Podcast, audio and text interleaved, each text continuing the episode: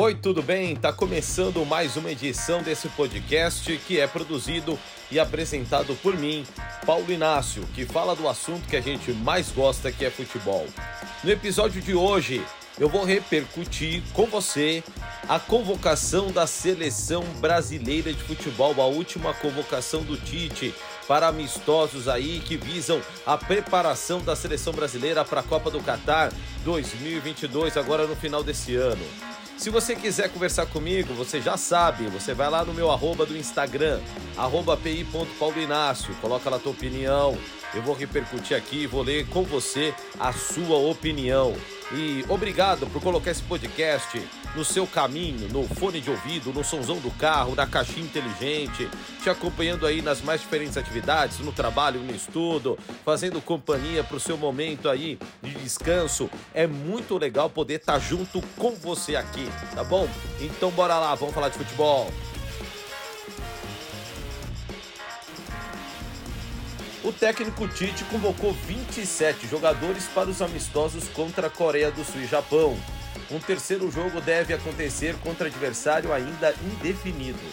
O nome a mais em relação à lista que deverá montar para a Copa do Mundo do Catar, de 26 jogadores, ficou por conta dos três laterais esquerdos chamados Alexandro, Alex Teles e Guilherme Arana, todos eles com chances de disputar a Copa. Fora isso, o grupo está praticamente fechado. E quem dá sinais de que pode entrar por fora, quem pode aparecer na lista daqueles que vão representar o Brasil lá no Catar, é o meio-campista Danilo do Palmeiras. A novidade, ele foi a grande novidade da seleção brasileira. Ele tem 21 anos e se junta aos outros volantes que também sonham com a, essa Copa do Mundo, como Casemiro, Fabinho, Fred e Bruno Guimarães. Agora, a grande falta sentida foi Rafael Veiga do Palmeiras, na minha opinião, o melhor meio-campista do nosso futebol, é o melhor jogador do Palmeiras atualmente, é o cara que dá equilíbrio, que dá força, e sem contar que ele também não perde pênalti, e ele está de fora da lista do Tite. Vamos revisar aqui quais foram os convocados? Então, vamos lá. Goleiros, ele chamou quatro: Alisson, Ederson, o Everton e o Everson do Atlético Mineiro. Esse último está correndo por fora. Pra, a gente já sabe que são três goleiros que vão para a Copa do Mundo: o Alisson, o Everson, ou melhor, o Ederson e também o Everton. Esses três estão garantidos, são presentes em todas as listas do Tite. A gente sabe que são esses aqui os homens de confiança para o gol. Na lateral direita, Danilo, Daniel Alves e Emerson Royal. O Danilo é certo que vai para a Copa do Mundo. Agora, entre Daniel Alves e Emerson Royal, ele vai insistir com Daniel Alves, com todos os problemas, com todas as situações que a gente já discutiu aqui em outros episódios. Então, é, uma, é um ponto que, na minha opinião, vai ser vulnerável, vai ficar, vai ficar uma situação um tanto difícil. E em Copa do Mundo, a gente tem que pensar que você ganha com os 11 e muda com o banco de reservas. O banco de reservas não é como num clube onde você está disputando ali um campeonato longo, onde você tem possibilidade de trazer um jogador da base ou então contratar o jogador. Não, são aqueles ali que você tem na, na sua relação, na sua convocação. O seu banco tem que te dar algo diferente, não é substituir seis por meia dúzia. Não, você precisa ter variação e a gente vai ter pouca variação. Quer ver? Ó, vamos seguir, daqui a pouco eu volto nesse assunto. Os zagueiros: Thiago Silva, Marquinhos, Éder Militão, Gabriel Magalhães, Felipe e Lucas Veríssimo. Aqui, tirando os três primeiros, os três últimos aqui ainda estão disputando vaga. Eu acho que ele vai acabar levando o Felipe. O Lucas Veríssimo, eu acho ele um grande zagueiro, mas está aí voltando de lesão. É capaz de dar o Felipe mesmo. Laterais esquerdos: Alexandro, Renan Lodge, Alex Teles e Guilherme Arana. Aqui, na minha opinião, estou tentando imaginar o que está passando pela cabeça do Tite nesse momento. Eu estou imaginando o Tite lá na sede da CBF, na Barra da Tijuca, no Rio de Janeiro, imaginando. Ele começou o ciclo com Renan Lodge. O Renan Lodge joga uma bola fina. Mas depois daquela história mal explicada da carteirinha de vacinação dele, aquela coisa toda, que só tinha uma vacina, já era para estar tá com o ciclo completo, aquela coisa toda, eu acho que ali ele perdeu pontos com o técnico da seleção brasileira. É capaz dele não ir e no seu lugar vestir a amarelinha. Guilherme Arana, eu e merece, tá jogando uma bola fina pelo Atlético Mineiro. Eu tô achando que se levar dois, vai levar Alexandre e Alex Teles, e se levar um terceiro, esse terceiro é o Arana. Eu acho que o Lodi perdeu a vez. Vamos lá, os meias. Casimiro, Fabinho, Fred, Bruno Guimarães, Lucas Paquetá, Felipe Coutinho, Arthur, Danilo, Gerson e Everton Ribeiro. É aqui, acho que é a parte mais complicada do grupo do Tite, que é praticamente esse grupo aqui que vai para a Copa. É praticamente esse grupo aqui. Casimiro tá garantido, Fabinho tá garantido, Fred tá garantido, Bruno Guimarães tá garantido. E ele vai insistir no meio-campo que vai ter Lucas Paquetá e Felipe Coutinho, que, sobretudo Paquetá, teve alguns momentos de bom futebol não viu Felipe Coutinho nesse ciclo de Copa do Mundo ele se destacar. Na minha opinião, ele é um bom jogador, claro, mas eu acho que ele não, não vai ter essa envergadura para decidir uma Copa do Mundo em favor do Brasil. E, a, e, o meu parâmetro é alto, porque eu vi Rivaldo no meio campo da seleção brasileira, eu vi Mazinho, eu vi Raí. Então, assim, eu não acredito que Felipe Coutinho uh, vá conseguir fazer essa Copa do Mundo é um grande jogador, talentoso. Se viesse para o meu time, ia gostar muito. Mas para essa Copa do Mundo, eu acho que não vai rolar. Pouca inspiração. E o Rafael Veiga, que poderia estar aqui, eu tenho certeza, o Tite não vai levar o Rafael Veiga. Ele não conta com esse jogador por conta, ele sempre fala de uma coerência, de jogadores que fazem função, aquela coisa toda. Por conta de todo esse discurso, eu não vejo o Rafael Veiga, infelizmente, defendendo a seleção brasileira. Ele vai insistir com o Paquetá, ele vai insistir com o Coutinho e ainda, olha, ele pode levar ainda Gerson e Everton Ribeiro, que é o meio-campo do Flamengo lá de 2019. Olhe para o Palmeiras 2022 meu caro Antenor Bach. Você precisa olhar para o presente. Não faça que nem o Dunga. Para você que é mais novo, para você que é mais novo, é, quem é mais velho vai lembrar, Copa de 2010. Quem estava jogando uma bola fina? Neymar e Paulo Henrique Ganso pelo Santos.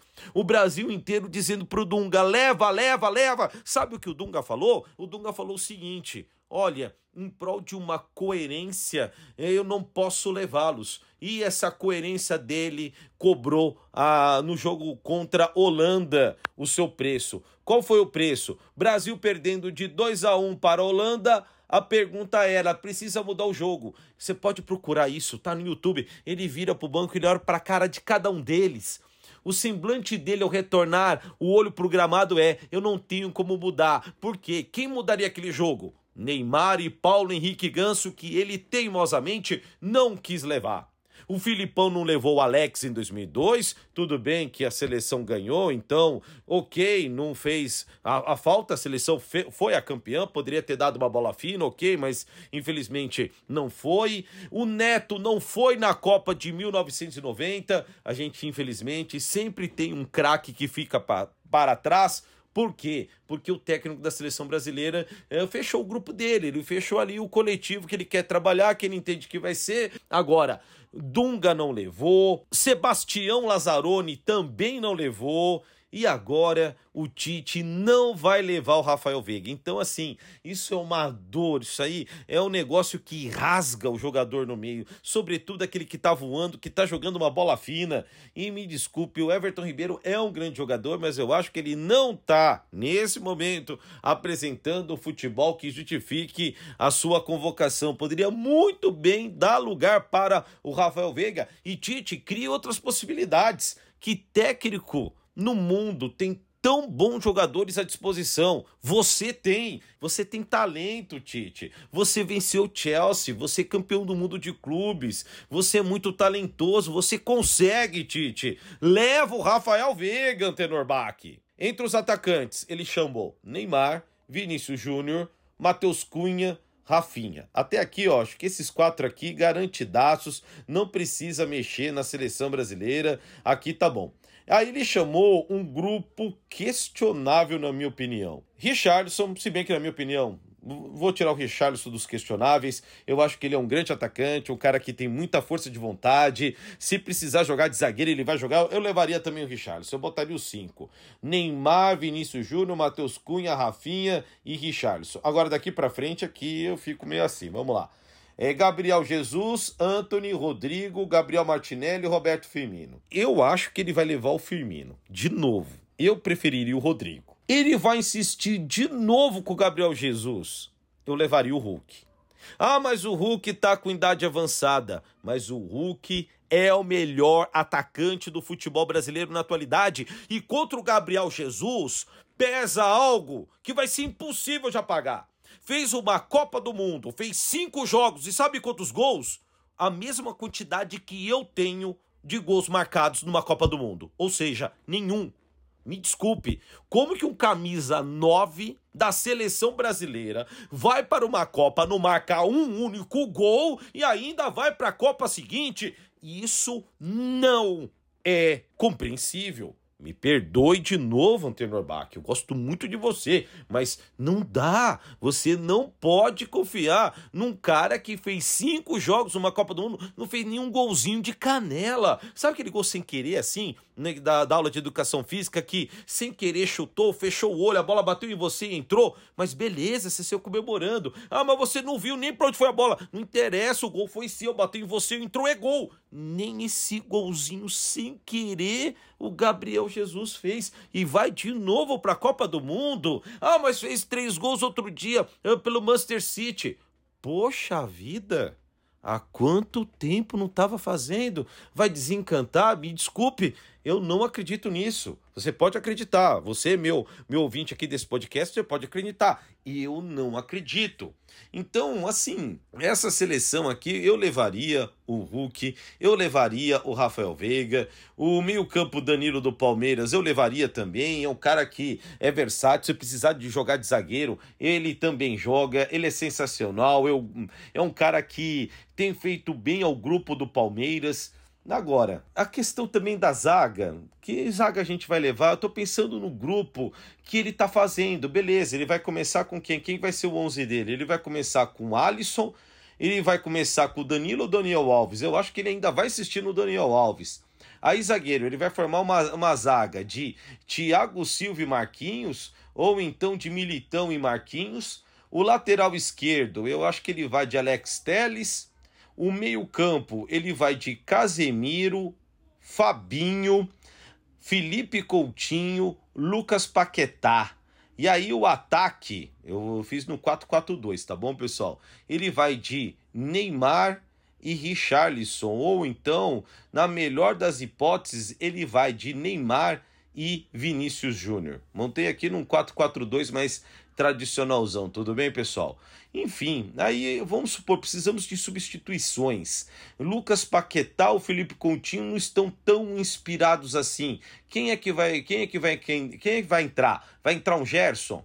Beleza, mas aí você vai tirar quem? Você vai tirar o Lucas Paquetá, o Felipe Coutinho, beleza, até pode dar aí uma coisa mais legal. Mas seria, por exemplo, colocar agora o Rafael Veiga, poxa vida, não, não tem como. O Neymar tem que jogar lá na frente, tem que jogar centralizado, não jogar aqui na esquerda para receber a bola na intermediária campo de ataque, voltar, voltar, voltar e perto da linha do, do, do meio campo tomar uma porrada, se machucar e gerar uma falta que não vai ter perigo algum ao gol do adversário. O Tite tem que fazer o Neymar meter medo nos caras. O Neymar tem que estar tá lá perto do gol, tem que estar tá de frente para a área. Ele chuta bem, é bom de bola, tem faro de gol, mas o Tite precisa também criar as melhores condições. Ah, mas no clube ele joga no clube. Isso aqui é seleção brasileira, tem noção do patrimônio que isso é? Eu tenho muito respeito pela seleção brasileira, não é assim. Não é assim. A gente tem que pensar grande, a gente tem que pensar forte. Agora vamos imaginar se bota num 4-3-3, bota Casimiro, bota Paquetá, aí vai botar quem? Felipe Coutinho, vai botar então uh, um Gerson, como é que vai fazer? Ou então vai jogar de Casimiro, Fred e Felipe Coutinho, aí vai fazer um ataque com Neymar, Vini Júnior e Rafinha, Pô, enfim, você tá vendo que não tá saindo do, do, da, da, ideia inicial. Que alternativas você vai ter? Que situações diferentes você pode criar para vencer aquele jogo mais difícil? Então é isso, meu amigo. É isso, minha amiga, que o Tite precisa levar em conta. Ele já viu que numa Copa do Mundo não dá tempo de ficar pensando, tem que agir. São um total de sete jogos. A, pode, a gente pode ser eliminado em três, em quatro, em cinco jogos. Aí depois, se for para semifinal, aí acaba fazendo sete e tal. Mas, meu, a gente eh, vai fazer no máximo sete jogos. Então a gente precisa pensar demais nisso. Quais são as opções que nós temos? Enfim. Mas é praticamente esse grupo que temos. Com eles vamos para a Copa, com esse grupo nós vamos para a Copa e nós vamos torcer pela seleção brasileira porque essa seleção é nossa e de mais ninguém. Então é isso aí, meu amigo. Então é isso aí, minha amiga. Obrigado por ter ficado até agora nesse podcast. Compartilha no grupo da família, compartilha com os amigos. Vamos nessa, vamos falar desse assunto que a gente mais gosta que é futebol. Você quer comentar alguma dessas coisas que você falou aqui comigo? Vai lá no meu Instagram, pi.paulinácio, coloca lá a tua opinião. Eu vou ler ela aqui no final do próximo podcast, tá bom? Então, valeu, meus amigos. Antes de ir embora, quero mandar um abraço para um amigo cruzeirense, Luiz Godoy, com quem eu conversei, inclusive, com uma, uma parte aqui dessas ideias. A gente ficou tomando um café aí de uns 30 minutos e a gente pegou e ficou aí teorizando sobre a seleção brasileira. O meu amigo Luiz Godoy, que está contente que o Cruzeiro parece que dessa vez vai voltar para a Série A. A todos vocês, um forte abraço. Até a próxima.